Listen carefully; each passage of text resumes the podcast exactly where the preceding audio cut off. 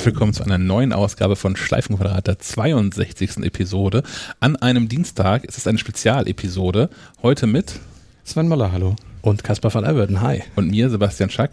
Ähm, wir haben heute relativ spontan entschieden, dass wir reden müssen, denn ähm, in der Nacht zu heute ist äh, die Corona-Warn-App entschieden, äh, erschienen. Äh, ja. Und der, Sie hat sich entschieden, hat sich entschieden zu erscheinen. Zu erscheinen.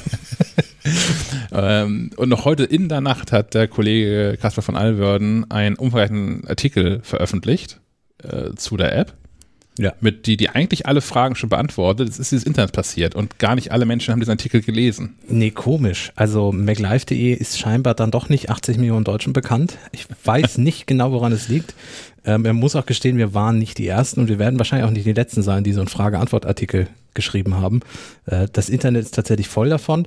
Nichtsdestotrotz scheinen auch diese Artikel nicht alle gelesen zu haben. Wir haben nämlich uns den Spaß mal gemacht und haben so ein bisschen in die App Store Bewertungen geguckt und so unter den Artikeln, ähm, was so für Kommentare sind und haben uns überlegt, wir wollen die Fragen, die da aufkommen, auch noch mal kurz hier zusammenfassen und beantworten. Wird auch ein bisschen lustig, weil nicht alle Fragen komplett mit, mit Sinn erfüllt sind, sage ich mal. Ähm, es sind auch ein, zwei leichte Verschwörungstheorien dabei, die wir uns einmal angucken wollen. Ähm, Verschwörungsmythen, bitte. Verschwörungsmythen, da, stimmt, man darf ja nicht mehr Theorie sagen. Da Guck mal, ich, aufpassen. Ich mache das jetzt direkt hier in dem Dokument. Mythos, Verschwörungsmythos. Äh, ja, um es, um es, äh, ja, das finde ich gut. Fangen wir direkt so an mit dem Verschwörungsmythos. Ja, fangen wir so an oder müssen wir einmal vorab erklären, wie die App eigentlich funktioniert? Ja, das, das ist vielleicht, ja, also die technischen nicht. Äh, wir holen vielleicht die Leute ab, die im Moment noch gar nichts mitbekommen haben. Ja. Weil, weil in die technischen Details werden wir bei den Fragen, glaube ich, gleich einsteigen. Es war 2007, hat Apple ein echtes Smartphone vorgestellt. Für diese Smartphones gibt es Apps. Genau. Allerdings ist das iPhone 1 schon nicht mehr mit äh, der Corona-Warn-App kompatibel. Das kann ich dir jetzt schon verraten, so als kleinen Spoiler. Nein, also Corona haben wirklich alle mitbekommen, ist ich, immer, immer noch da. Ich hoffe es, ich hoffe es. Also, hm, ja. Und es, es gibt eine, eine App, die ähm, das, das Verfolgen von Infektionsketten leichter machen soll. Genau, von der Bundesregierung äh, beauftragt, nicht selber geschrieben. Ich hatte gerade eben kurz das Bild, wie Jens Spahn vor einem Rechner sitzt und die Enter-Taste sucht oder die Any-Key, ähm, sondern SAP und Telekom haben sich zusammengetan und haben die App entwickelt. Ähm, und dementsprechend ging das auch ein bisschen schneller, als wenn die Politik die selber geschrieben hätte. Ähm, Stichwort schnell, wir werden da gleich auch noch drauf eingehen, weil eine Frage in die Richtung zielt. Allerdings hätte es auch rund zehn Tage, sagt die Politik selber, ich glaube vielleicht sogar zwei bis drei Wochen oder vier Wochen früher erscheinen können, wenn die Politik sich von Anfang an auf die jetzt gewählte dezentrale Lösung festgelegt hätte. Das werden wir uns aber auch gleich nochmal angucken, was das heißt. Ähm, ja, aber jetzt ist sie endlich da und um ehrlich zu sein, Corona wird uns ja mindestens noch bis nächsten Sommer begleiten, weil ein Impfstoff ja nun nicht morgen verfügbar sein wird ich hoffe inständig, dass es auf dem Niveau bleibt, was wir jetzt haben, nämlich äh, relativ entspannt, vielleicht immer mal wieder einzelne Infizierte, aber insgesamt keine zweite Welle zum Beispiel. Nichtsdestotrotz bis, bis zum Sommer wird das Thema wohl bleiben. Was auch bleiben wird, sind die Möwen. Die brüten nämlich im Moment noch. Und wir sind wieder ausnahmsweise mal wieder in der Halle zusammengekommen, aber wir haben auch alle die App installiert, insofern kann uns nichts passieren. Ach, so funktioniert das. Ja, so funktioniert das.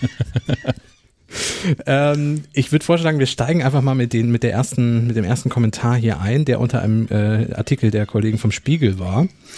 Ähm, und ich lese den einfach mal vor und dann können wir, je nachdem, wie intensiv wir darauf eingehen wollen, äh, das kurz mal beantworten. Insgesamt wird diese Sendung aber nicht drei Stunden wie die vorausgegangen, hoffe ich. Aber werden wir, wir gucken mal. Ja.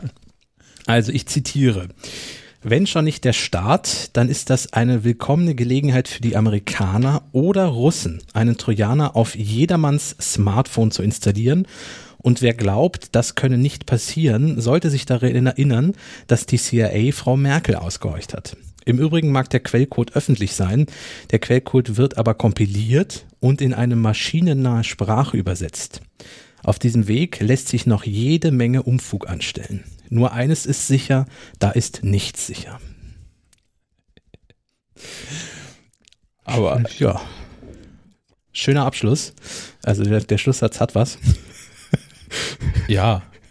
Und ja. das ist auch das Einzige, der Einzige, der nicht sicher, äh, der, der nicht falsch ist an dem ganzen Text. Genau, richtig. Ähm, ne, was auch noch stimmt, ist der Quellcode ist öffentlich zugänglich. Ja, okay, ja. Äh, ja. Äh, das ist vielleicht auch der Punkt, wo man direkt mal einhaken kann. Ähm, da muss man die Bundesregierung an der Stellung auch loben, dass sie sich dafür entschieden haben, diesen offenen Weg zu gehen. Der Quellcode der App ist seit zwei oder drei Wochen mhm. äh, bei GitHub verfügbar. GitHub ist so eine Plattform äh, für, für Programmiercode und ähnliche Dinge. Und dort konnten Sicherheitsexperten und alle möglichen Fachmänner sich den Code schon mal angucken und die sind erstaunlich zufrieden damit. Das ist eine Community, die man schwer zufriedenstellen kann. Ähm, zum Beispiel erinnere ich an die erste App des Robert-Koch-Instituts, die Datenspende-App. Oh ja. Da haben die Kollegen äh, aus dem Bereich der IT-Sicherheit einiges kritisiert und bei der App sind sie bisher relativ zufrieden. Ich denke, abschließend das Urteil kann man noch nicht ganz fällen, weil es sicher noch ein paar Tage dauern wird, bis man da alles sich einmal angeguckt hat und die App ja jetzt auch erst live verfügbar ist und man da erst dann auch gucken kann, wie sie tatsächlich funktioniert. Aber bisher kann man sagen, dass selbst die äh, IT-Sicherheitsexperten im Moment sehr glücklich mit der App sind und was die so macht. Ja, CIA, Frau Merkel, Amerikaner und Russen ich glaube, wir brauchen nicht zu sehr in diesen Mythos ich, einsteigen. Ich glaube, also die hätten auch andere Möglichkeiten und würden nicht eine so äh, prestigeträchtige App nutzen, um irgendwelche Trojaner zu installieren. Aber hey. Ja, ja. Was ich was anhören möchte dazu, wie diese App entwickelt worden ist. Ich habe den Podcast noch nicht ganz durchgehört, aber in der aktuellen Episode von UKW von Tim Pritlove sind ähm, zwei Menschen zu Gast, die ähm, an der Entwicklung der App ähm, partizipiert haben und so ein bisschen erzählen, wie das eigentlich so abläuft, wenn die Telekom und SAP zusammenarbeiten und wie SAP allgemein so arbeitet. Dass auch Open Source für SAP gar nicht so ungewöhnlich ist, sondern dass sie eigentlich nur ähm, ihr, ihr Kernprodukt natürlich weiterhin Closed Source haben, aber ähm, alles drumherum, die ganzen Module oder viele Module, die sie haben und auch verkaufen, würden sie so schon seit Jahren als Open Source anbieten. Ähm, das finde ich mal ganz spannend, wer da nochmal in die technisch noch ein bisschen weiter in die Tiefe gehen möchte oder in den, in den Prozess einsteigen möchte. Aber ansonsten möchte ich zu dem Verschwörungsmythos an sich, ja. das möchte ich weglächeln, ehrlicherweise. Ja, okay. okay, nächste Frage. Nächste Frage ist ein bisschen technischer und, und auch berechtigter. Ähm, bei allem, was zur Datensicherheit gesagt wurde, so bleibt mir doch eine Frage unbeantwortet. Wenn eine Person, mit der ich Kontakt hatte und mit der ein Sicherheitscode ausgetauscht wurde, eine Infektion meldet, woher weiß der zentrale Server, dass er mich warnen muss? Das ist auch unter einem Spiegelartikel gewesen. Ähm, das ist in, in, ja ein bisschen komplizierter jetzt, weil wir, weil wir jetzt technisch werden müssen. Mm, es ist tatsächlich so, wenn man die App installiert und einrichtet, dann erzeugt die einen äh, Sicherheitsschlüssel, einen geheimen Sicherheitsschlüssel, der wird zufällig erstellt. Das ist eine zufällige Kombination. Ähm, und dieser Schlüssel ist die Grundlage für die sogenannten IDs, die Identifikationsnummern. Also diese ganze App besteht im Grunde aus diesen zwei Sachen. Einmal dem einmaligen Schlüssel und den IDs. Die IDs werden ungefähr alle zehn Minuten neu erstellt. Und das ist das Einzige, was die App in die Umgebung aussendet, diese IDs. Ähm, also mein Handy sagt jetzt gerade in die Umgebung, ich weiß nicht welche ID, aber eine zufällige, auch zufällig erstellte ID. Die zwei. Zwei, zum Beispiel die ID 2. Die beruht aber auf meinem geheimen Sicherheitsschlüssel. So. Ähm, ich kann die aber nur zurückübersetzen, wenn ich den geheimen Sicherheitsschlüssel habe. Die Sache ist nun die, dein Handy empfängt meine ID und speichert die erstmal ab, kann damit aber nichts anfangen. Das ist für die erstmal eine Zahlenkombination, weil sie meinen Geheimschlüssel nicht hat. Wenn ich jetzt mich testen lasse auf Corona, dann kann ich freiwillig selber sagen, wenn mein Testergebnis positiv ist, ich möchte, dass die App weiß, dass mein Testergebnis positiv ist und ich möchte, dass andere gewarnt werden. Dann wird mein privater Schlüssel, der auch nicht mit irgendwelchen personenbezogenen Daten verknüpft ist oder irgendwas, aber der im Moment nur auf meinem Smartphone liegt, der wird dann auf einen Server hochgeladen. Und jede Corona-App auf einem installierten Handy ruft einmal am Tag diesen Server an und holt sich alle diese Schlüssel ab von Leuten, die infiziert sind. Und verknüpft dann diesen Schlüssel mit den IDs, die sie gesammelt haben. Und wenn sich dann rausstellt, oh, eine der IDs, die ich aufgezeichnet habe, stammt mit oder hängt zusammen mit einem dieser privaten Schlüssel von einem der Infizierten, dann gibt es eine Warnung in der eigenen App für die Person, weil dann klar ist, dass ich eine gewisse Zeit auf eine gewisse Nähe mit einer Person in Kontakt war, die nachträglich äh, einen positiven Corona-Testergebnis hat. Und diese IDs werden regelmäßig gelöscht. Genau, die werden regelmäßig gelöscht. Äh, auch die Sicherheitsschlüssel auf dem Server werden gelöscht. Also der Server löscht alle Daten, die älter als 14 Tage sind. Und die IDs sind im Grunde immer nur 10 Minuten aktiv. Ähm, und das Handy selber löscht auch noch alle IDs nach 14 Tagen. So. 14 Tage sind so ein bisschen die Inkubationszeit oder womit hängt das zusammen? Ja, damit hängt es zusammen. Ähm, das ist die Zeit, die, in der man Corona meistens hat. Nach zwei Wochen ist das Thema, naja, nicht unbedingt durch. Es gibt ja durchaus auch Langzeitfolgen und solche Dinge, aber ähm, die Infektions, das Infektionsgeschehen und die Ansteckbarkeit ist in zwei Wochen, äh, zumindest nach aktuellem medizinischen Stand, so relativ abgefrühstückt. Ja. Und zwei Wochen sind auch, glaube ich, datenschutzrechtlich in irgendeine Grenze, die nicht unwichtig ist. Die nächste Frage ist mein geheimer Favorit aus der ganzen Liste. Hau raus. Kann ich damit auf einer Karte sehen, wer wo Corona hat und wo welches Haus in Quarantäne ist? Sonst bringt einem das ja nichts. Ich würde gern wissen, welche Straße in grob in meiner Stadt zum Beispiel Quarantänehäuser hat, damit ich diese Bereiche der Stadt meiden kann. Was ich beruhigend finde an der Frage, ist, dass auch ein äh, intellektuell recht anspruchsvolles und auch sprachlich auf einem hohen Niveau befindliches Online-Portal wie Heise sich auch solche Menschen eintritt. Ja, also, Shaki, gibt es eine Karte, wenn ich die App aufmache? Kann ich gucken? Nein, tatsächlich gar nicht, weil ähm, auf äh, die ganze äh, GPS-Modulgeschichte und auch Triangulation, also das Herausfinden, dass das Feststellen von Aufenthaltsorten ohne GPS, basierend auf Mobilfunkmasten und, äh, und, und WLANs, ähm, findet in dieser App gar nicht statt, weil ähm, das nicht benötigt wird. Das Einzige, was da benötigt wird, ist, waren zwei IDs länger in einem Raum und war eine ID davon infiziert oder eine Person zu der ID gehört infiziert. Wo das stattgefunden hat, ist ähm, ja völlig egal. Das muss ich auch als derjenige, der eine Warnmeldung bekommt. Ähm, hier, du hast dich längere Zeit äh, vielleicht noch mit Datum versehen, ähm, in der unmittelbaren Nähe einer infizierten Person aufgehalten. Da ist ja völlig belanglos, wo das stattgefunden hat. Ja. Ähm, es ist wohl so, ich kann da nicht zu viel, nicht zu viel sagen, weil wir nun auch leider ein Apple-Podcast sind. Es ist wohl so, dass einige Android-Smartphones trotzdem die Standortfreigabe erbitten bei der Installation der App. Das finde ich gelinde gesagt vielleicht unglücklich, wenn es wirklich so ist. Ich kann es wie gesagt nicht nachprüfen, aber es gibt viele Kommentare im Play Store dazu. Ähm, es ist aber tatsächlich so, dass im Quellcode kein Hinweis darauf zu finden ist, dass die App diese Standortfreigabe auch nutzt, um zum Beispiel Bewegungsprofile zu erstellen oder Karten, die anzeigt, wo Leute ja. infiziert sind. Weil der Kommentar klingt ein bisschen nach Apokalypse-Film. Ja, ja schon. äh, was man vielleicht auch noch dazu sagen kann, was eine Verbindung zu der vorausgegangenen Frage noch ist, wenn ich jetzt gewarnt werde von meiner App, ähm, hier übrigens, dort ist Kontakt mit jemandem, der nachweislich Corona jetzt inzwischen hat. Ähm, da ist es auch so, dass ich nur einen Tag bekomme, wann dieser Kontakt war. Ich kriege zum ja. Beispiel keine Uhrzeit ähm, so dass ich, äh, so dass derjenige, der sagt, er hat Corona, auch möglichst anonym bleiben kann. Weil, wenn ich weiß, ich war um 14 Uhr bei dem und dem zum Kaffee zum Besuch und da steht um 14.08 Uhr, warst du mit dem längere Zeit in Kontakt, dann kann man natürlich zurückverfolgen, wer das war. So. Richtig, ja. Aber ja, selbst wenn das erhoben werden würde, gäbe es garantiert keine Funktion, dass Nein. das Häuser auf einer Karte markiert werden ja. als also mit genau dem, mit dem Grund, das ist Privatsphäre und Datenschutz. Diese App ist ja auch nicht dafür da, um äh, Leute zu kennzeichnen als infiziert, damit man denen aus dem Weg gehen kann. Das ist ja ein bisschen absurd. Aber was man gar nicht braucht, weil die ja nee, zu Hause genau. bleiben gefälligst dann. Ja, genau. Im besten Fall bleiben sie zu Hause. Es, es geht ja einfach nur um die Nachverfolgung, um damit die Ausbreitung weiter einzudämmen. Ja. ja. So, dann habe ich heute Morgen auf dem Weg zur Arbeit in der Info gehört und da haben sie eine Umfrage gemacht, eine Straßenumfrage und haben verschiedene Leute zu dieser App befragt und da hat eine äh, Dame erzählt, dass sie nur einen ganz kleinen Internet-Handy-Vertrag hat und sich deswegen die App nicht installieren kann und nicht wird. Zum einen, weil sie Angst hat vom Download, wie groß der ist und zum anderen, mit wie vielen Daten die App regelmäßig zu irgendwelchen Servern kommuniziert. Ähm, zu der Downloadgröße kann man sagen, die Android-Version der App ist 31 MB groß und die iOS-Version 18,9 MB. Ja, die größten äh, Punkte werden die Bilder sein. Ne? Ja, nehme ich auch mal stark an. Ja. Ähm, der Programmcode, das ist tatsächlich, das sind einige Zeilen Code.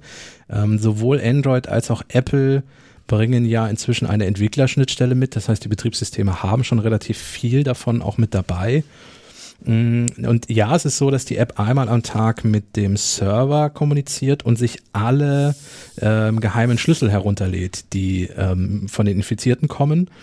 Ähm, da ist es aber auch so, dass auch die Datenmenge nicht unendlich groß ist. Die Corona-App-Entwickler haben auch was dazu geschrieben. Ähm, ich glaube, die sagen, dass bei 2000 Infizierten pro Tag wären das, glaube ich, auch wenige MB, die man da herunterladen muss. Und man nicht vergessen WLAN. Genau. Ja. Also man kann sich natürlich mit seinem Telefon auch mit äh, WLANs verbinden. Da gibt es ja genug öffentliche auch. Ja, genau. Und vor allem kann man aber auch, zumindest auf dem iPhone, kann man ja unter ähm, Einstellungen mobiles Netz ähm, den einzelnen Apps den ähm, LTE-Zugang versagen. Ja. ja, stimmt. So dass man, dass diese, dieser Download der ähm, Schlüssel. Schlüssel, Dankeschön, äh, IDs und Schlüssel ähm, ausschließlich im WLAN stattfinden würde. Und in Senderichtung gibt es ja ohnehin nur einmal die, hier gibt es ein neues Datenpaket für mich. Oder wenn man sich selbst als infiziert meldet. Mhm, genau, ja. Ähm, deswegen das sollte nicht das Problem sein. Also wie gesagt, wenn man jetzt, wenn man jetzt einen Handyvertrag mit 10 MB hat, aber ich glaube, selbst die kleinsten Datentarife haben inzwischen 250 MB und damit sollte man auch mit der Corona-App einen Monat locker über die Runden kommen. Ja, vor allem auch gemessen an dem Nutzen davon, ne? Genau, ja. Also das ist ja auch, auch das ist ja so eine, eine Güteabwägung, die man hausintern quasi oder personenbezogen treffen kann. Ist es mir das vielleicht einfach wert, dann, selbst wenn es irgendwie Fünfer im Monat extra ist, wenn ich da bei der Telekom so ein Speed-On-Dings buchen muss, müsste dafür, ja ähm, ist es mir jetzt einfach vielleicht einfach wert, darüber informiert zu werden, ob ich ähm, potenziell Corona infiziert bin? Ja. Meine Antwort wäre ja. äh, du hast die App ja aber auch, glaube ich, schon installiert. Heute Nacht noch. Ah, siehste. Dann warst du lange wach, oder? Ich war zwischendurch, zwischendurch wach. Ach, du warst wieder wach, okay. Extra einen Wecker gestellt. Im Stundentakt. Damit der Tag garantiert Katastrophe wird. Gut, nächste Frage. Äh, da, wo ich viele Kontakte zu Menschen habe, zum Beispiel beim Einkaufen etc., ist meist kein Empfang aufgrund der Bauweise der Gebäude. Ähm, hm, hä? Ja, ähm, ist völlig egal. Ähm, Nochmal zum Technischen. Äh, die, die App, ähm, Apps untereinander und die Smartphones kommunizieren per Bluetooth LE. LE steht für Low Energy, wird gleich noch wichtig. Ähm, bei der Frage noch nicht. Aber äh, wie gesagt, per Bluetooth und das hat nichts mit Empfang oder mobiler Bauweise, mobilen Daten oder Internetempfang oder irgendwas zu tun. Zumal das auch nicht wichtig wäre. Die App funktioniert an sich, das, was sie tut, nämlich die IDs austauschen, völlig ohne Internet und sie lädt die IDs ja auch nirgendwo hoch.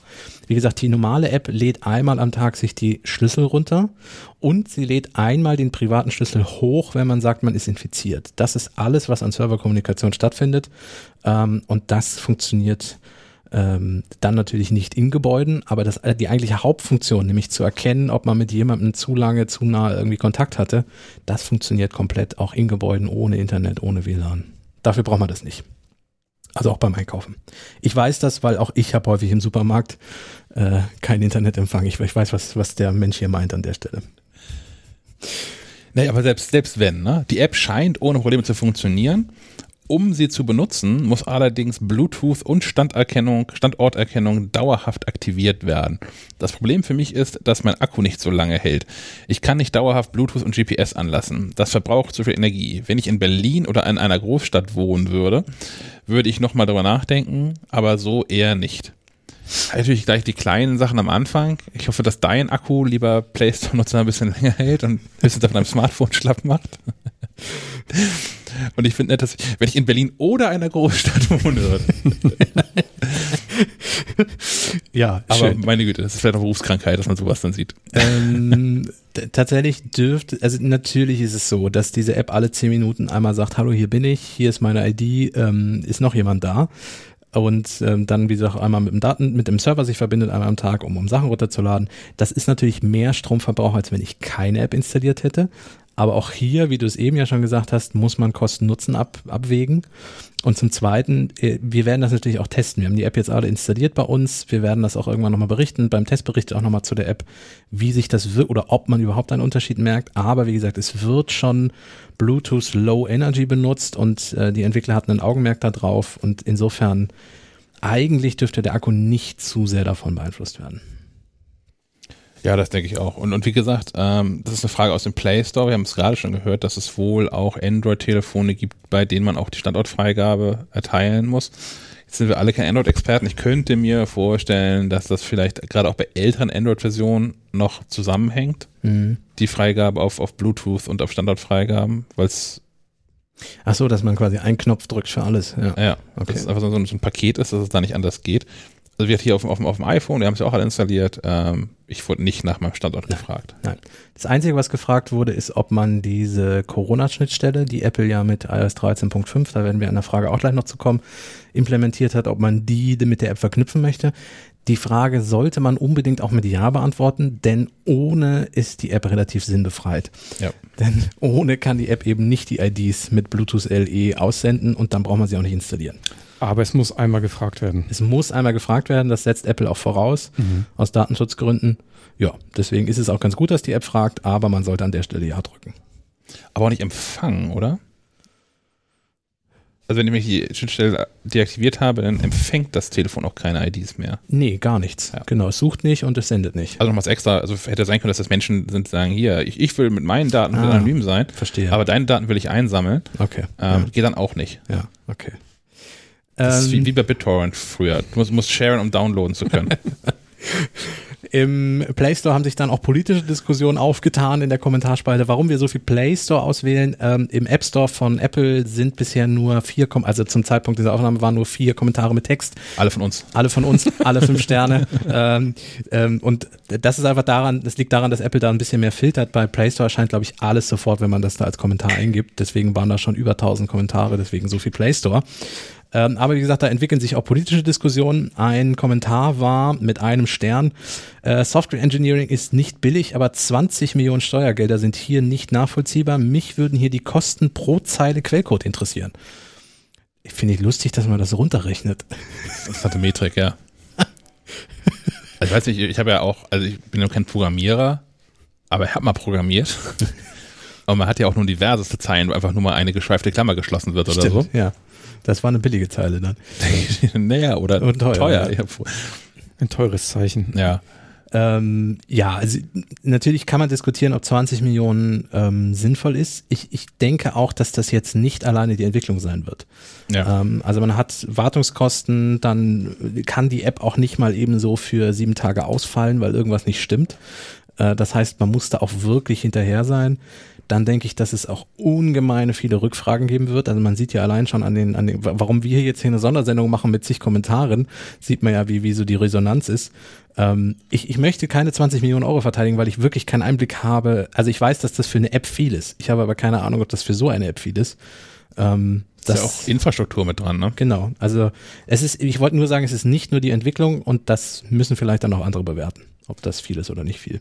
Aber deswegen die App mit nur einem Stern zu bewerten, genau. ist Nein, das fraglich. Ist, das ist eine politische Frage, die, die muss man der Politik stellen und ja.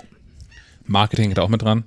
Stimmt. Also ich habe ähm, vor, vor einem Monat schon, glaube ich, einen Artikel gelesen in der Werben und Verkaufen, dass ähm, die nahezu, kann man schon sagen, ja, fast schon die, die Haus- und Hofagentur äh, der Bundesregierung zum Goldenen Hirschen aus Hamburg ähm, ja. das Marketing dafür übernimmt oder also für die Strategie entwirft und auch an der App mit dran gewerkelt hat. Die sind auch nicht die günstigste Agentur, aber sind halt verdammt gut.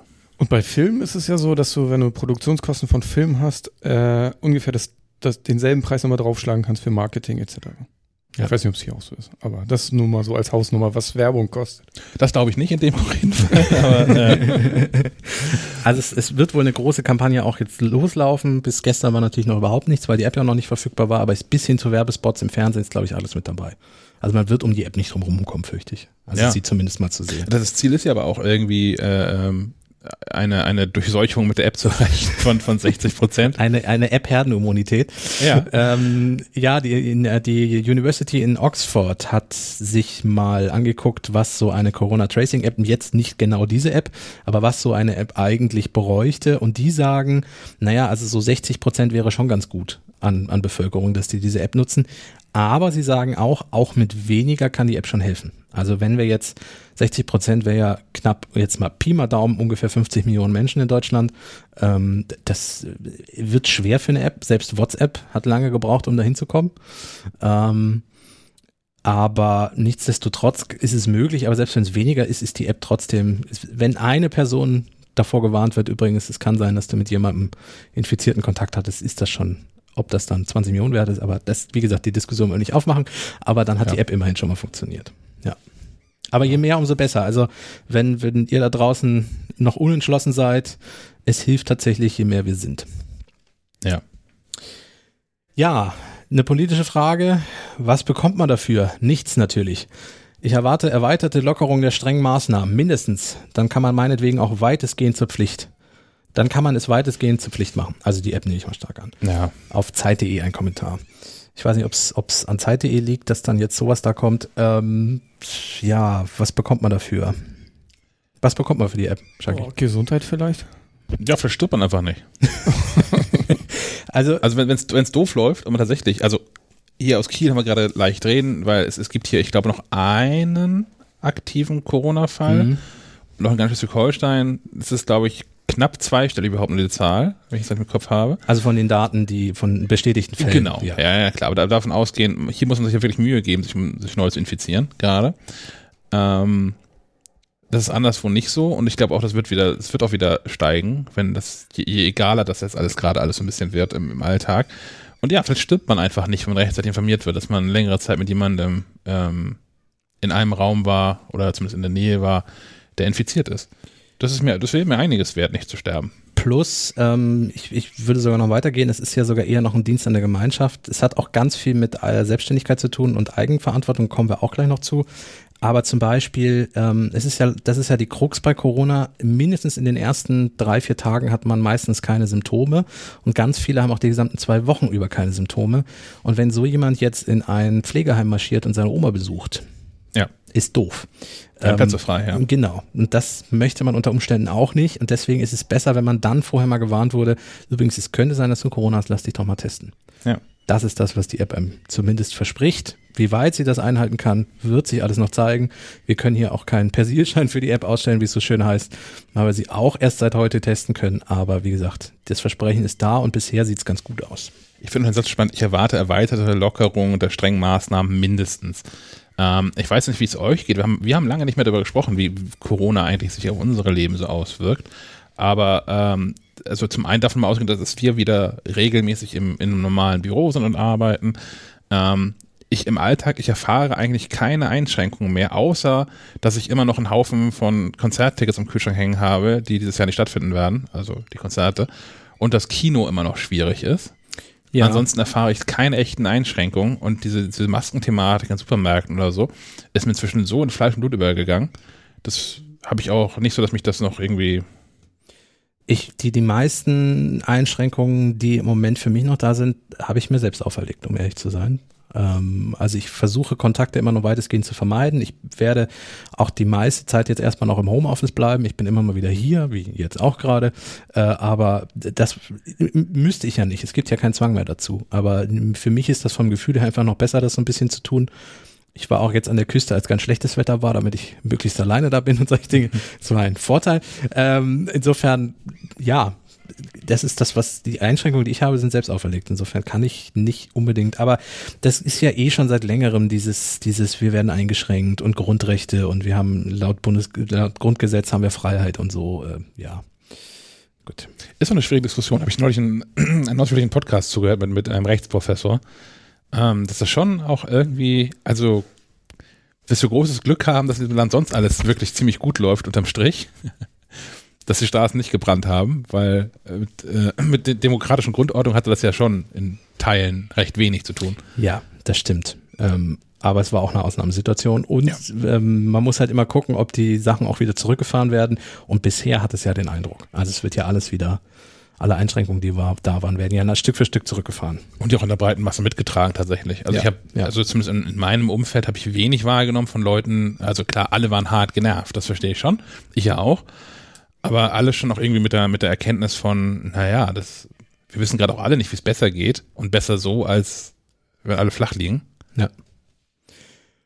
Gut, die nächste Frage weiß ich nicht, wie ernst sie gemeint ist. Ich fürchte, sie ist ernst gemeint. Die Frage ist nämlich keine Version für Windows 10? Fragezeichen. Was soll das denn? Ähm, ich kann auch gleich mitteilen, es gibt keine Version für macOS und keine für Linux. leider. Und, und Windows für, für Smartphones gibt es doch auch nicht mehr, oder? Äh, da kommen wir auch gleich noch zu. Ach so. Du greifst, greifst da Entschuldigung, leider. Entschuldigung. Da, das ist völlig okay. Ähm, ja, Windows 10. Mh, Desktop-Betriebssystem.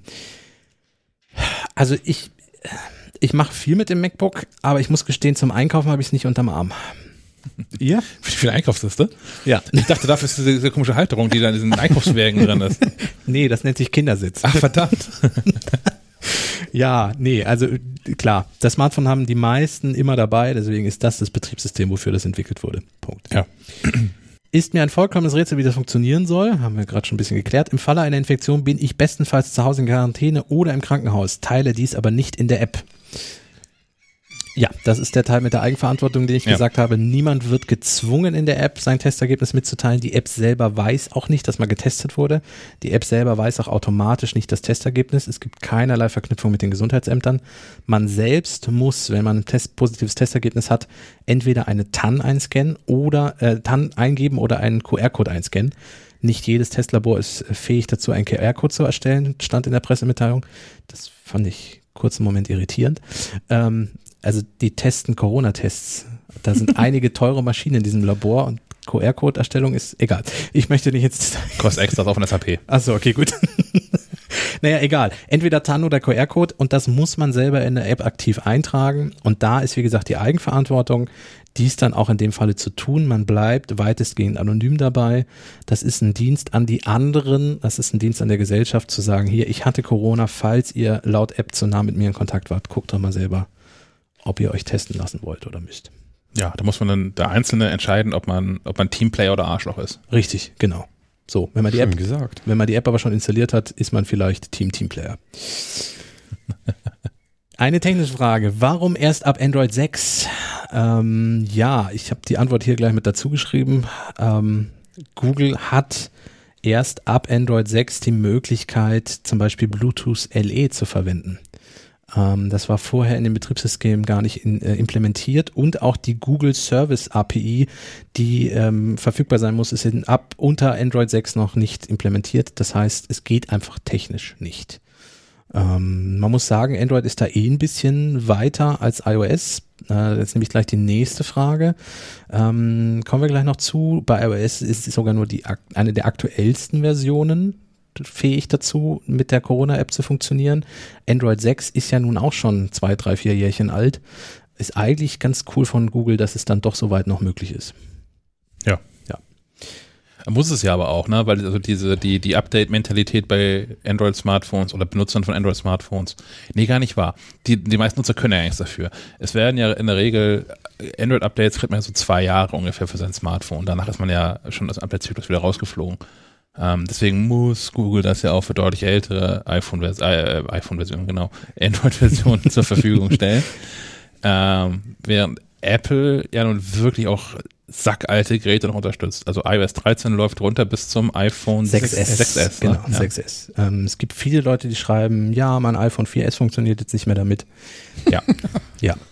Die, Wow. Ko die Kommentare habe ich mal ausgeklammert. Ja, es ist tatsächlich auch gut, dass, dass ähm, ältere Geräte noch benutzt werden, aber spätestens beim iPhone 4S oder beim iPhone 4 fängt es auch an, sicherheitstechnisch generell mit so Software-Updates an schwierig zu werden. Ähm, Ja. Da sollte man generell mal wegen Software-Updates nachdenken, ob ein neues Smartphone nicht sinnvoll wäre, weil dort ungepatchte Sicherheitslücken im Betriebssystem sind. Was ja ein nahtlos Übergang zur nächsten Frage quasi. Ja, ist es, ist es. Ich wollte noch einen kurzen Zahl einwerfen. Ich habe aus Spaß mal vorhin bei Statista geguckt.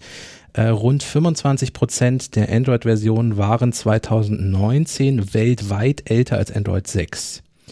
Ähm, das heißt, 25 Prozent der Android-Nutzer sind zumindest weltweit außen vor. Es gibt leider keine Zahlen für Deutschland, die ich habe finden können, was die Android-Verteilung anging.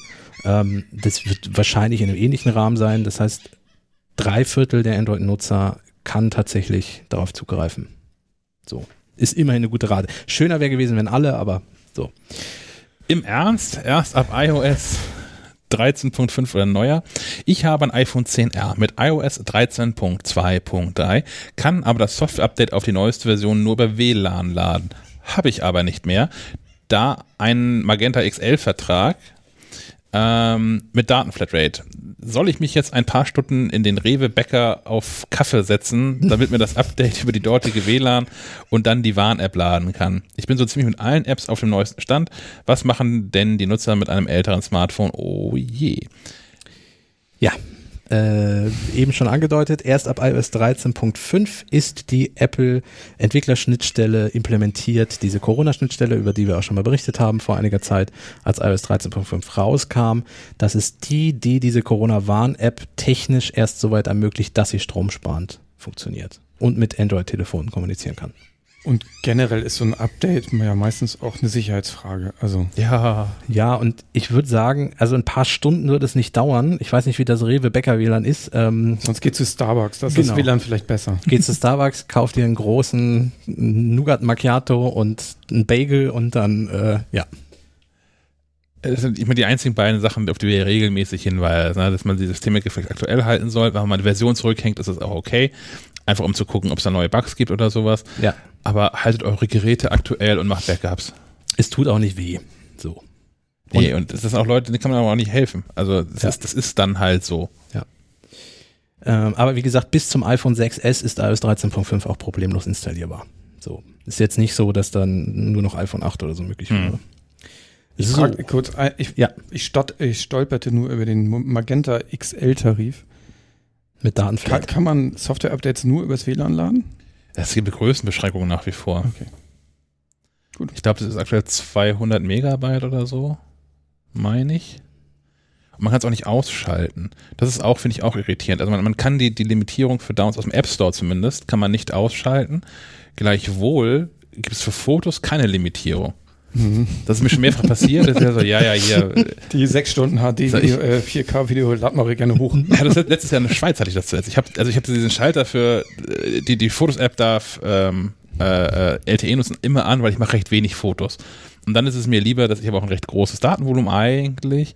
Ähm, ist es mir lieber, dass diese Fotos auch sofort an der Cloud sind und gesichert sind, als ähm, ja. ich jetzt irgendwo die, die paar Megabyte an Daten verzichte.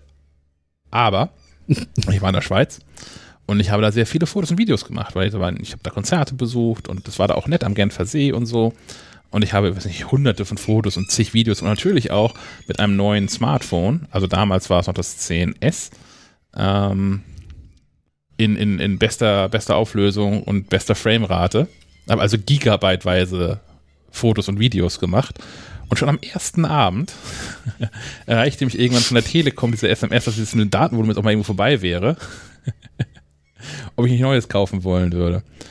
Ähm, und da gibt es irgendwie keine Grenze offensichtlich. Was anderes ist es an, aber irgendwie mal ein iOS-Update runterzuladen, zumindest ein größeres über, über LTE, ist nach wie vor äh, nicht so richtig möglich. Gut, ähm, ist natürlich ein Punkt, aber äh, versteht, also dann muss man sich mal ins WLAN vom Freund einwählen ja, oder so. Ja. Also Software-Updates sind wichtig und wenn es jetzt auch noch für so eine gute Sache ist, lasse ich diese Ausrede jetzt mal nicht gelten. ja. Die nächste Frage. Naja, ich bin mal gespannt, wie sich das entwickelt, insbesondere der Missbrauch durch Corona-Falschmelder, also Leute, die fälschlich angeben, infektiös gewesen zu sein.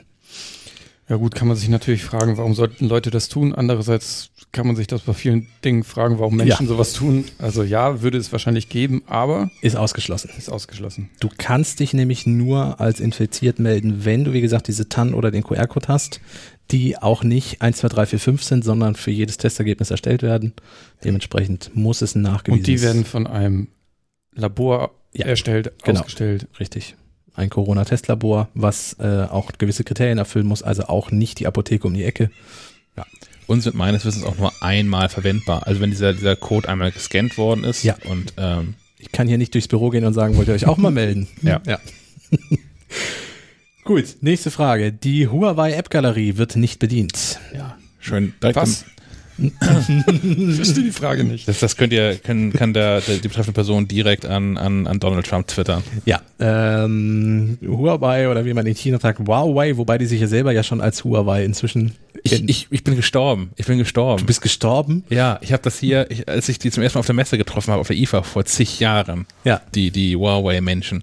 Habe ich mir von denen beibringen lassen, dass sie Huawei heißen. Und inzwischen sagt auch Huawei in Deutschland Huawei, weil die Deutschen das halt sagen. Und ja, neulich eine Fernsehwerbung gesehen, das neue Huawei P40 Pro. Und ich habe jahrelang hatte ich großen Spaß daran, Leute zu korrigieren, was sowieso ein, eigentlich der Sinn und Zweck meines ganzen Lebens ist. ähm, und den Leuten zu erzählen, wie sich dieser Verein richtig ausspricht. Und jetzt ist das nicht mehr so. Haben das die Ärzte nicht auch mal gemacht? Haben die sich nicht mal mit TZT geschrieben, eine Zeit lang? Oder oh, ich, das kann sein. Oder habe ich das nur geträumt? Das kann sein. Das, also, ich habe es nicht, mehr vor, nicht mehr vor Augen, aber das wäre schon deren Humor. okay. Äh, ja, Huawei hat das Problem, dass Donald Trump ähm, China böse findet und nur einer chinesischen Firma, also ein paar mehr noch, aber einer Smartphone, größeren Smartphone-Firma äh, untersagt hat, mit Google zusammenzuarbeiten. Das heißt, Huawei hat zwar die Open-Source-Version von Android immer noch für seine Telefone, aber nicht mehr die äh, quasi kostenpflichtige, für die Google Geld nehmen würde und in die zum Beispiel auch diese Corona-API implementiert ist. Das heißt, ähm, Huawei muss selber aktiv werden. Sie sind laut eigener Aussage auch tatsächlich schon dabei. Das Problem ist im Moment noch, dass es die Corona-Warn-App nur im Google Play Store gibt und die gibt es im Moment für, oder ja, was heißt im Moment, wir weiß nicht, ob es sich nochmal ändert, aber den gibt es gerade nicht für Huawei-Geräte. Das heißt, man muss das über einen Sideload machen, was ja zum Beispiel bei iOS gar nicht möglich wäre. Ähm, das ist alles noch ein bisschen kompliziert. Das wird noch ein bisschen dauern, wie alles mit Huawei und Google im Moment dauert in dem Fall leider doof. Ja, äh, passt zur nächsten Frage. Und wenn ich gar kein Smartphone habe, was passiert mir dann? Nichts. Nichts. Nee. nee. Du kriegst jetzt kein Zwangssmartphone. Das gab es auch als Kommentare, die habe ich mal rausgelassen, um diese Verschwörungsmythen dann nicht so mit es ist dann einfach, für die ist es einfach schon in dem, in dem Chip von Bill Gates mit implementiert. Genau, richtig. Da, da hieß es dann nämlich auch, ja, äh, es gibt ja schon Programme für kostenlose Smartphones für jeden Bundesbürger und so. Nee, nee, nee. Kein, also ich, werde ich, werde ich mich nicht weiter zu äußern. Nee, also was, was passiert dir dann? Im Zweifel kriegst du es einfach nicht mit, dass genau, du, also im Zweifel kriegst du es später mit, dass du infiziert bist. Nämlich dann, wenn Symptome auftreten was ich schön gefunden hätte, um das mal auf eine vernünftige Ebene zu heben, das Gespräch zu dieser Frage. Ähm, die Grünen, glaube ich, ich weiß nicht, ob es mit den Linken zusammen war, aber auf alle Fälle die Grünen wollten einen, ein Gesetz auch dazu haben, dass diese App nicht zum Zwang werden kann. Ähm, weil sie ist von der Bundesregierung halt nicht als Zwang vorgesehen, aber es kann ja zum Beispiel sein, dass jetzt zum Beispiel unser Arbeitgeber sagt, oh, kommt doch mal alles schön wieder zurück ins Büro, aber ihr müsst diese Corona-Warn-App installiert haben.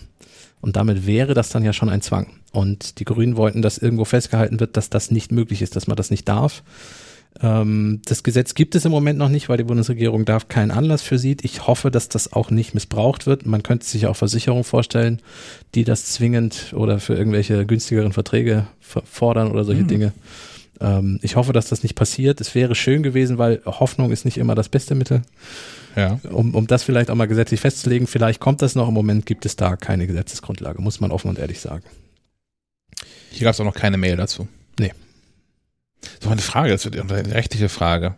Also ich kann ich kann es grundsätzlich kann ich den Gedankengang nachvollziehen, wenn man Diensttelefone hat, vielleicht zu einem großen Konzern, wo die serverseitig deployed werden, also wo es Zertifikate gibt und äh, serverseitig festgelegt wird, welche Software installiert wird da könnte ich mir vorstellen, dass sowas passiert, aber kann der Arbeitgeber mir vorschreiben, was ich auf meinem privaten Smartphone, das glaube ich ja nicht. Nee, nee, das kann er, das kann er auf alle Fälle nicht. Ähm, die Sache ist auch die, ähm, es ersetzt keine, also man muss ja auch als Arbeitgeber Hygienekonzepte haben. Ja. Und da muss man ja zum Beispiel erfassen, welcher Arbeitgeber zum Beispiel im Büro war. Das ist kein Ersatz dafür. Also man kann nicht als Arbeitgeber jetzt sagen, ja, aber die haben noch die App installiert, ich muss doch nicht mehr festhalten, wo die waren. So, das gilt natürlich nicht. Das ja. ist schon mal klar.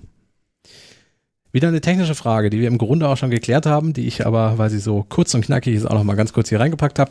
Unständig Bluetooth offen? Fragezeichen. Ja. Ja. Geht über, nur über Bluetooth LE, äh, geht nicht anders.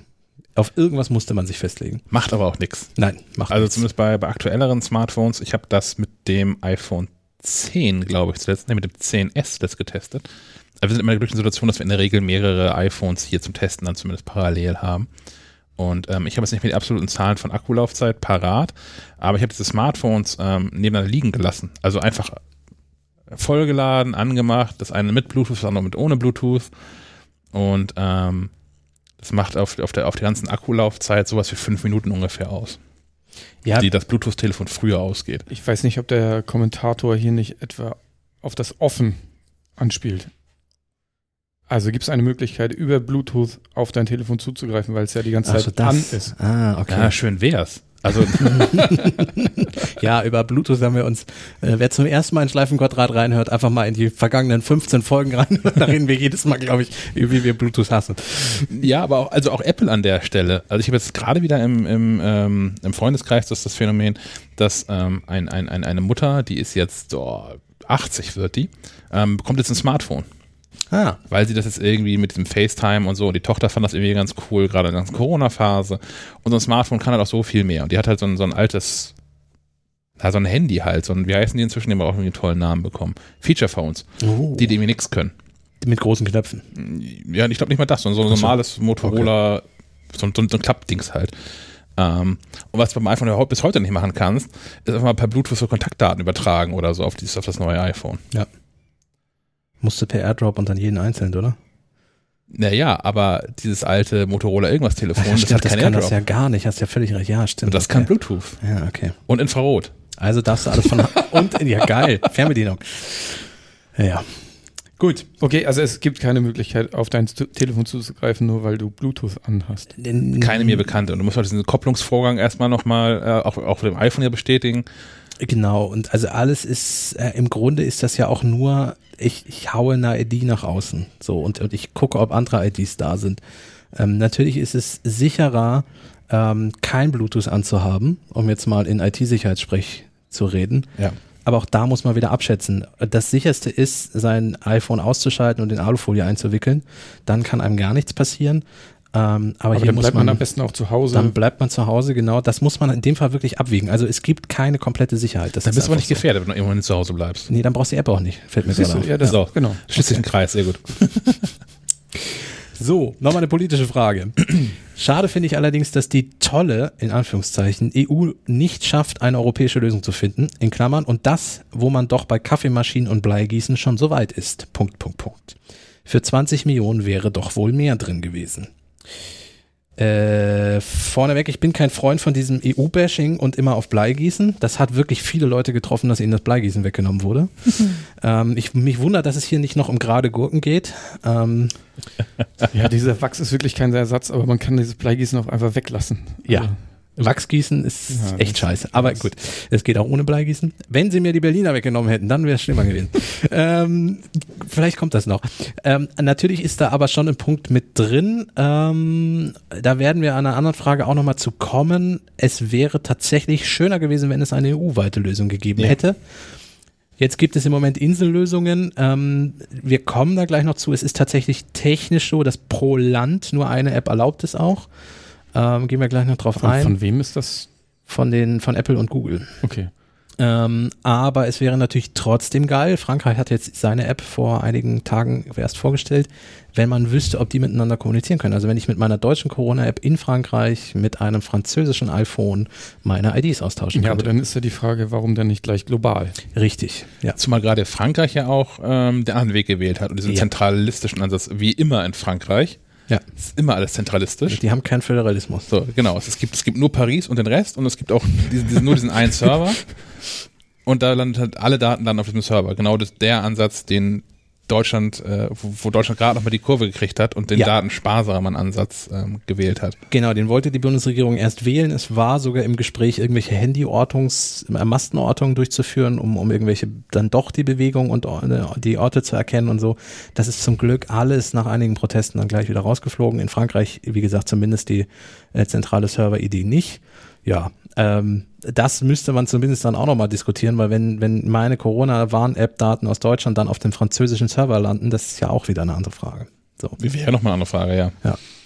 Aber lassen wir das. Sicherlich wäre es schön gewesen. Jetzt bin ich froh, dass wir zumindest erstmal die lokalen oder die, die äh, regionalen Lösungen haben. Und äh, dann müssen wir mal weiter gucken. Aber der Punkt ist trotzdem guter. Ja, ja es wäre total clever gewesen, ja. eine europäische Lösung zu haben. Aber wahrscheinlich hätten wir die nicht vor Mitte nächsten Jahres wenn schon die Impfstoff, überhaupt. wenn die Impfstoffdinge schon gelöst sind. Ja, ja wenn überhaupt, ja. Na, wobei auch, auch hier, also das, diese App, äh, diese deutsche App, wie sie jetzt erschienen ist, ähm, mal davon ausgehend, dass es in Deutschland ist, mit der deutschen Bundesregierung und SAP und der Telekom, die nun alle vier ähm, nicht als die dynamischsten Institutionen ihrer Art ja, ähm, ja. gelten Das ist, da haben ein echt krasses Tempo vorgelegt dafür. Und dafür, dass es auch gut geworden ist. Ne? Ich meine, wenn man sich mal umguckt, in anderen Ländern, wo es selbst ja schon seit zwei, drei, vier Wochen gibt, wie die auseinanderfallen, was da an Sicherheitslücken gefunden wird. Und ähm, aber ich finde das schon, ich meine, klar, jetzt ist die App seit heute wirklich in der breiten Masse verfügbar. Mal gucken, was jetzt findige Menschen jetzt noch da finden. Ähm, da wird auch nicht alles hundertprozentig perfekt sein in dieser App. Aber ähm, gerade weil es ja auch äh, offener Quellcode ist und so, das ist halt ein echt solides Ding geworden, in einer relativ krassen Geschwindigkeit. Ich könnte mir schon vorstellen, dass die Umsetzung EU-weit auch nicht viel länger gedauert hätte, aber der, der Prozess davor, der, die ganzen Absprachen. Genau. Ja, ja. Deswegen ist es jetzt gut und man kann dann immer noch gucken, ob man eine Kompatibilität dann doch irgendwie nochmal herstellen kann. Ja. ja. Gut. Nächste Frage. Äh, fängt euch an mit, die Frage ist doch, welche Konsequenzen hat es, wenn das Handy mitteilt, dass man mit einem Infizierten Kontakt hatte? Gibt das Handy einen Dauersirenenton ab, der nur durch einen Code nicht identifiziert abgeschaltet werden kann? Ruft das Handy eine Nummer an und gibt den Standort durch? Gibt es Smartphone-Kontrollen oder kann man die Meldung einfach ignorieren, die App neu installieren, weil man sich eh nicht zur Risikogruppe Leute, zugehörig Leute, fühlt? Was, was, wo kommen solche... und, und man muss dazu sagen, der, ähm, das ist ein Kommentar von Zeit.de, nicht etwa von Bild Aus, oder ja, so. Ja, ähm, wow. Nein, nein, nein, nein und nein. Und den Rest haben wir eh vorher schon Genau, nächste Frage. äh, ja, was wir noch nicht ganz genau geklärt haben, ist, wenn man, wie die Warnung aussieht. Ähm, tatsächlich ist es so, dass die ähm, App mitgeteilt bekommt, diese ID war übrigens von einem Infizierten, also beziehungsweise sie rechnet dasselbe aus, das passiert ja alles auf deinem Smartphone, ähm, mit diesem persönlichen Schlüssel von der Person, die infiziert war. Ähm, und dann ermittelt sie anhand zum Beispiel der Dauer und ähm, der Entfernung, ähm, wie, welche Risikostufe du ausgesetzt bist. Ich glaube, das sind fünf verschiedene Risikostufen, wenn ich mich nicht irre. Und die App spuckt dir dann aus, dein Risikofaktor ist in diesem Fall so und so hoch und gibt dir dann Handlungsempfehlungen. Also zum Beispiel mit, ruf doch mal einen Arzt an oder hier ist die Nummer vom Gesundheitsamt, ähm, klär doch mal ab, ob du einen Test machen solltest und so. Aber sie sagt ja auch, welcher Tag das war, oder? Genau, ja, sie sagt kann man, kann ja. man ja, also kann man sich ja auch noch vielleicht zurückerinnern, was man an diesem Tag gemacht hat. Ja, also und dann kann man ja selbst auch ein bisschen das Risiko vielleicht einschätzen, wenn man sagt, okay, ich war nur einmal kurz einkaufen. Genau. Wird vielleicht doch nicht so hoch gehen. Oder ich hatte oder so. eine Familienfeier mit 30 Angehörigen. Ja, und wir haben alle wild rumgeknutscht. Ja, dann sollte man überlegen, ob man nicht ganz schnell auch fernab der App mal an, anruft. Auch wie lange das her ist, ist auch die Frage. Ne? Also genau, wenn, ja. wenn, wenn wir jetzt hier offensichtlich so, wir sind jetzt gerade im selben Raum, das heißt, ähm, soll, solltest du dich in zehn Tagen Corona infiziert melden, ja. so, dann, dann wird mein Telefon mir das nochmal noch Bescheid sagen. Wenn wir uns in der Zwischenzeit aber nicht gesehen haben sollten, ist das mal eben zehn Tage her, dass wir uns gesehen haben. Und ähm, vielleicht ist es damit auch schon egal dann.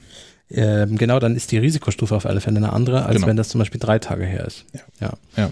Ähm, wer das genauer wissen möchte, es gibt auf der Webseite coronawarn.app ähm, ein FAQ-Bereich von den Entwicklern der Corona-App. Da gibt es eine schöne Tabelle, welche Werte zu welcher Risikostufe führen. Also da kann man sich mal ganz genau angucken, wie das ausgerechnet wird. Ist hier zu weitgehend. Ich bin übrigens sehr dankbar, dass die, dass, dass da Werbeagenturen mit drin hängen. Ich glaube, dass, dass die App überhaupt einen einigermaßen knackigen Namen hat, ist, ist da den zum Golden Hirschen Leuten zu verdanken.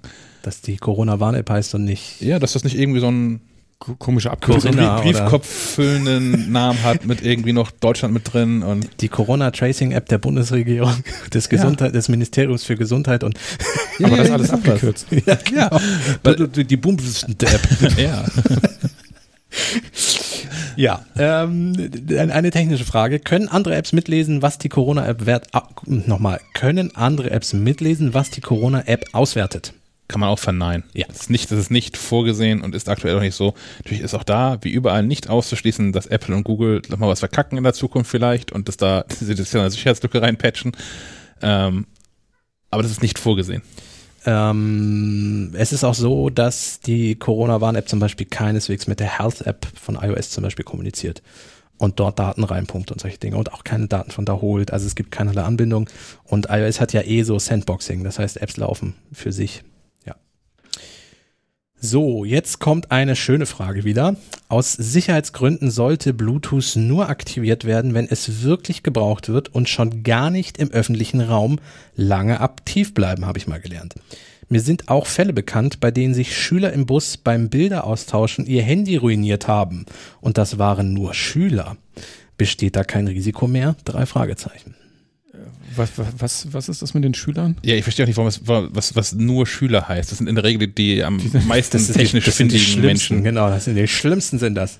Also gerade weil man, das war zum Beispiel so auch, also Schüler ja auch gerade die sind, die mit technischen Restriktionen am meisten belegt sind in so diesen Computerlaboren und sowas. Ja. Weil da sind das gezwungenermaßen immer die findigsten Leute. Also Mhm. wenn irgendjemand Fehler und, und äh, Sicherheitsumgehung finden, sind das entweder wirklich Experten oder Schüler. Ähm, ja, ähm, hm. also es, es war sicherlich mal so, dass, dass es früher durchaus auch mal sinnvoll war, Bluetooth tatsächlich nur zu aktivieren, wenn man es braucht.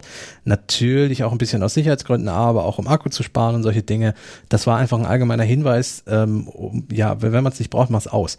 Inzwischen, wie gesagt, vor allem mit Bluetooth LE, ähm, Low Energy, ist es so, dass es dass tatsächlich äh, akkutechnisch nicht mehr das Problem ist und auch sicherheitstechnisch. Wir hatten das schon, man muss an der Stelle abwiegen.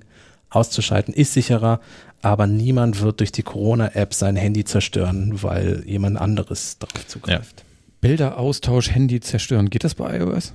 Äh, Es gibt manchmal so Bilder, in denen im Quellcode irgendwas ist. Das, das stört das Handy aber nicht, es lässt es zum Beispiel nur abstürzen. Gut, aber das verschickst du ja bei iOS sowieso. Achso, könntest du per, per AirDrop oder Genau, per, äh, sonst per Nachrichten. per also das hat iMessage. nichts mit nichts unbedingt mit Bluetooth. Bluetooth zu Nein, tun. es hat nichts mit Bluetooth zu tun. Genau. Und auch da äh, hundertprozentige Sicherheit wirst du nirgendwo finden. Aber ich glaube, wenn du dein, dein Smartphone benutzt, ähm, um, um im Internet rumzusurfen, bist du einem größeren Risiko ausgesetzt, als wenn du Bluetooth offen hast. Ja. Diese App kommt mindestens vier bis fünf Wochen zu spät. Schuld daran ist die neue heilige Kuh Datenschutz. Ah, das ist auch gut so. Ist sie neu, die heilige Kuh? Ja, also dass das ist man ein echtes, ein, ein, ein, wie sagt man, ein wehrhaftes Gesetz dazu gibt. Ja. Das, das ist ja mit DSGVO relativ neu. Aber ähm, also dass auch echte Strafen draufstehen mal und nicht nur so. Genau, der Datenschutz war da vorher in Deutschland ja schon recht gut. Ähm, ja, Ja, die, die Gesetze waren ganz gut, aber man musste sich nicht dran halten, weil Richtig, es passiert genau. ist ja nicht so viel. passierte dann. nichts, ja. Ähm, aber ich finde es total gut. Weil ich, ich möchte das gar nicht. Dass das, also ich möchte diese Frankreich-Lösung nicht haben. Ja. Und ich möchte auch in Deutschland nicht so eine Lösung haben, ähm, die, die so lückenhaft ist, dass da irgendwie links und rechts die, die Daten Es rausfliegen. ist so ein bisschen, äh, es erinnert mich jetzt gerade ein bisschen an den, an den deutschen TÜV. Man kann natürlich auch nicht schimpfen. Weil wenn er mir dann mein gammeliges Auto anmeckert, ist er natürlich kacke. Ja. Aber im Grunde sorgt er dafür, dass, dass die Autos, die auf der Straße sind, relativ sicher sind. Wenn Ja, du mal in genau. anderen Ländern guckst, was da so rumrollt, ist schon ganz gut. Die explodieren halt nicht zum Beispiel, wenn mal gegen, gegen fährst. ja, oder verlieren regelmäßig eigene Räder oder solche Dinge. Ja. Ähm, und die Airbags gehen auf. Ja. Ich erinnere an die Show Pimp My Ride auf MTV früher, was da an Kisten in die Werkstätte rollte, was noch, was noch fahren durfte in Amerika. Ein Traum für den deutschen TÜV. ja, ja, ja, ja. Es, wer, wer alte ähm, ähm, ähm, Top Gear Folgen noch ähm, gucken kann, ich weiß nicht, ich glaube Amazon Prime gibt's über Netflix, schaut unbedingt die Folge, wo die drei sind Engländer, also eine englische Autoshow, wer sie nicht kennt, die drei machen immer so Challenges. Also es ist keine ganz ernst gemeinte Autosendung, wie jetzt zum Beispiel ähm, irgendwelche, irgendwelche deutschen Autosendungen, wo man dann den neuen Golf testet und guckt, wie viel in den Kofferraum passt. Ähm, die Sendung ist großartig und eine der Challenges war, jeder kauft einen alten Mercedes, maximal für 2000 Euro in Deutschland. Und dann fahren die mit diesem Mercedes zum deutschen TÜV und der mit der geringsten Mängelliste, der gewinnt. und man muss sich das mal angucken, weil die dann teilweise auch versuchen, mit dem deutschen Wörterbuch den, den TÜV-Prüfer irgendwie äh, noch zu bequatschen und solche Dinge und äh, mit ihm unter dem Auto liegen und sagen, ach, der Rost und so. Das ist, muss man sich angucken, ist herrlich. Ja, ähm, nächste Frage. Ich kann die Apple leider weder im CH, also in der Schweiz, noch im US-Apple Store finden. Hätte sie gern benutzt, weil ich nun wieder regelmäßig in Deutschland sein werde. Weiß jemand, ob die App nun im D-Store verbleibt oder auch international angeboten werden soll?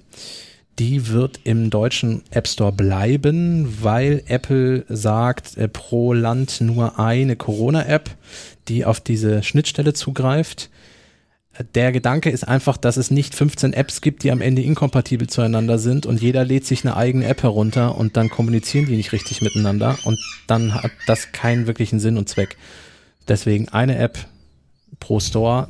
Daher die Reglementierung, wenn man regelmäßig in Deutschland ist, wenn er eh schon eine Schweizer, eine US Apple Store ID hat, Apple ID hat, dann kann er sich auch noch eine de- deutsche Apple ID kriegen. Ja. Und ja auch äh, der Punkt, dass ähm, Apple und Google diese Apps ja letztlich in Kooperation mit den jeweiligen Bundesbehörden oder Landesbehörden ähm, entwickelt haben. Ja. Und so ein Gesundheitsministerium hat ja keinen Bedarf an mehr als einer von diesen Apps. Ja. So, die nächste Frage überspringen wir, weil da wieder die Frage nach Sicherheit von Bluetooth ist. Dann sagt hier jemand, kann ich an das Ministerium eine Rechnung für ein neues iPhone schicken, weil mein iPhone 6 nicht, äh, bestens funktioniert, aber nicht iOS 15.1 installiert werden kann. äh, ja, da geht sowieso einiges durcheinander. 13.5 ist das entsprechende iOS, was man braucht. Der hat schon iOS 15.1, vielleicht mhm. sollten wir den mal anrufen.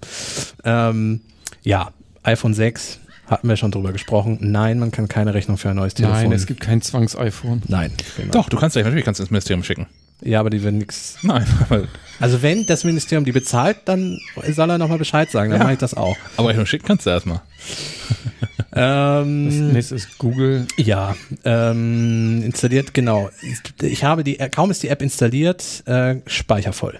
Mm, ich würde sagen, dann war der Speicher vorher schon sehr, sehr voll.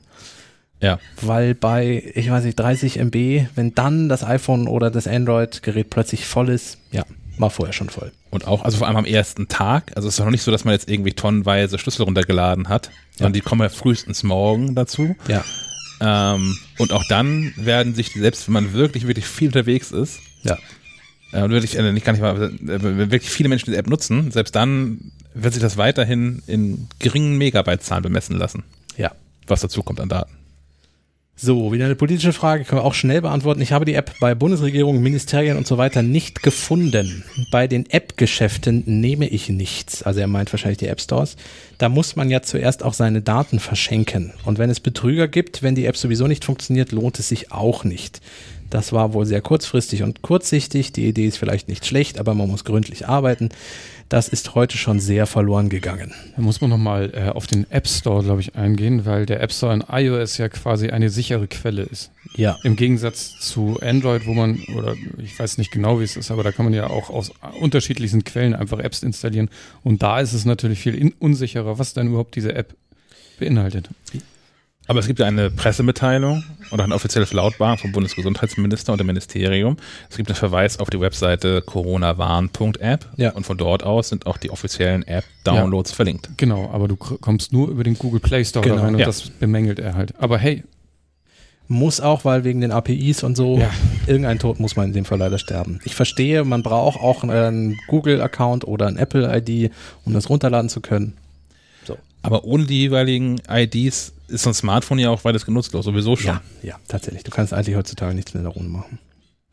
So, die App ist zum aktuellen Zeitpunkt ja mal eher sinnlos. Und wenn ich das richtig verstehe, muss ich das Smartphone ja mehrere Minuten lang in unmittelbarer Nähe eines Smartphones eines Infizierten aufgehalten haben. Das ist doch wirklich nur bei privaten Treffen oder am Arbeitsplatz möglich, wo man sich ja ohnehin kennt. Ja, aber auch wenn man sich kennt, kann man sich ja gegenseitig anstecken. Ja, ist ja nicht ausgeschlossen. genau. Und äh, ja, da ist das Risiko aber auch deutlich höher als kurz an der Supermarktkasse für zwei Minuten. Ja, ja. Gut. Plus Bluetooth ja hat ja auch eine höhere Reichweite, ne? Also 10 Meter ist ja auch gar kein Thema. Das heißt, auch in den meisten Supermärkten ist man ja dann Leuten häufig länger näher, als man das so selbst wahrnimmt. Ja. Nur weil die von der anderen Seite von der Regalwand stehen, ähm, ist man trotzdem in der Nähe. Genau. Und es ist bei Corona wirklich der Faktor, je länger und je dichter, umso höher ist das Infektionsrisiko. Punkt. Und wenn man im Freien steht, sowieso nochmal was anderes, aber das kann die App ja nicht erkennen.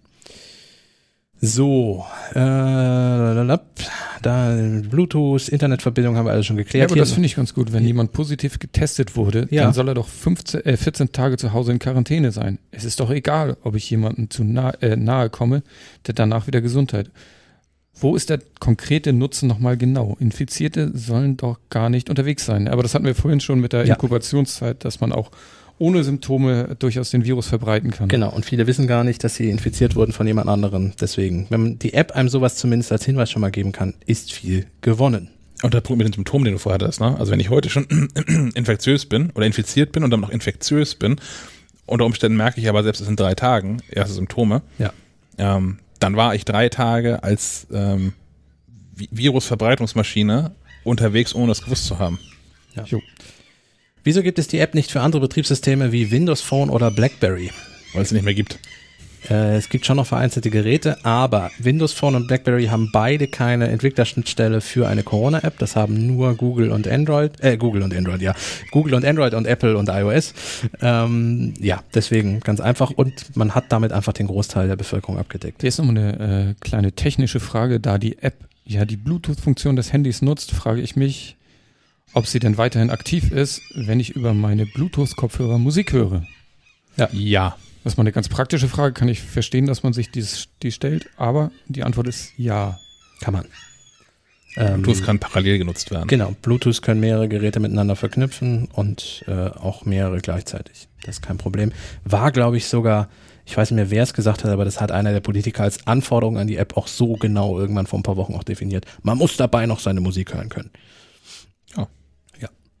Und die letzte Frage, die wir heute nochmal vorlesen. Ich werde mir die Corona-Warn-App installieren, obwohl ich der Meinung bin, dass diese nicht viel bringen wird. Knackpunkt ist mal wieder die heilige Kuh Datenschutz. Irgendwie, das ist immer wieder das gleiche Framing, wie es so schön sagt. Die Gewarnten, in Anführungszeichen, die vorher in der Nähe eines Infizierten waren, können so nämlich nicht offiziell ermittelt und zu einem Corona-Test gezwungen werden, folglich auch nicht zur Einhaltung der anschließenden häuslichen 14-tägigen Quarantäne, so sie positiv sind.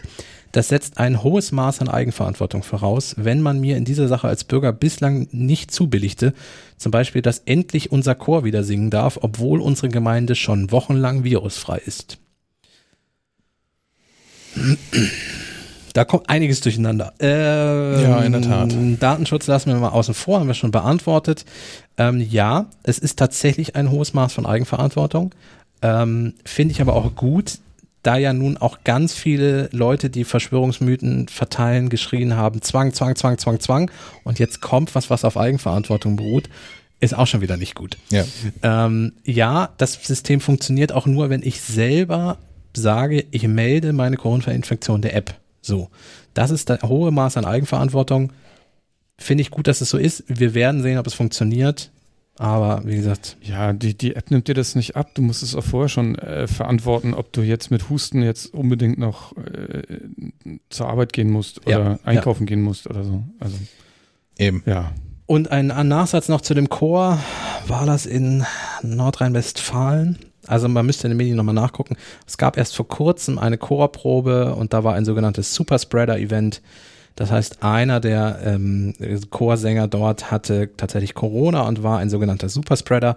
Ich werde nicht genau ins Detail gehen, was das ist. Das kann Dr. Drosten in der entsprechenden Corona-Virus-Update-Folge von NDR Info, den Podcast, genauer erzählen. Da gibt es, glaube ich, zwei oder drei Folgen nur zum Thema Superspreader. Das ist aber jemand, der in kurzer Zeit besonders viele Menschen ansteckt. Man sieht den Leuten nicht an, ob sie Corona haben. Der selber wusste es auch nicht. Aber gerade bei einer Chorprobe wird sehr viel Aerosol verteilt im Raum, weil alle natürlich laut singen. Und da haben sich, glaube ich, fast der gesamte Chor innerhalb dieser halben Stunde Chorprobe angesteckt. Deswegen kann ich durchaus verstehen, warum der Chor in der Gemeinde nicht singen darf im Moment. Es gibt halt immer noch ein paar Einschränkungen. Da wird die App auch nicht helfen. Nee. Nee. Aber ich hoffe, wir haben ein bisschen aufklären können. Ja ähm, weil da ja doch ein bisschen ähm, offensichtlich Unsicherheit in der Welt da draußen herrscht. Vorherrscht. Ja. Noch ein bisschen Spaß gehabt dabei. Ja, das auch. okay. Es gab natürlich schon Fragen dazu. Also ich habe von, von, von drei Personen inzwischen schon eine Anfrage dazu bekommen, ob eigentlich die Corona-App ähm, Teil der nächsten Schleifrad-Episode hm. vom Freitag werden wird. Ähm, Nein. Können wir jetzt verneinen? ja, wenn, wenn, wenn, wenn ihr jetzt noch, wenn ihr jetzt eine Frage habt, äh, die euch wirklich auf der Seele brennt und die wir jetzt in dem Fall so noch nicht beantwortet haben mit diesen anderen Fragen, ja. stellt sie gerne nochmal. Ähm, schreibt uns, schickt uns eine Gerne als Sprachnachricht. Sprachnachricht, genau, dann, dann spielen wir sie ab und dann beantworten sie auch nochmal. Es wird aber nicht. Den Anrufbeantworter von Schleifenquadrat erreicht ihr unter der Telefonnummer 0431 200 766 705. Ihr könnt dem Team auch eine Sprachnachricht bei iMessage, WhatsApp, Signal oder Telegram schicken. Die Nummer hierfür ist 0160 95 37 88 40. Großes Hauptthema in der kommenden Podcast-Folge, weil wir ja schon ne, und so heute drüber gesprochen haben. wir doch schon wieder ein Stündchen zusammengesessen ja, hier, ne? Genau. Jetzt müssen wir auch mal wieder richtig arbeiten. Ja, zumindest so tun. Und wir haben auch, wenn ihr Angst habt, dass wir uns, euch, uns auch über eure Fragen lustig machen, die, ihr könnt die auch quasi anonym einschicken. Ich, ich nenne keine Namen. Gut, ja, dann entlassen wir euch erstmal soweit. Ähm, Ladet die App runter. Genau. Aktiviert alles. Ah, alles. Alles. Einmal alles mit Scharf, bitte. Richtig.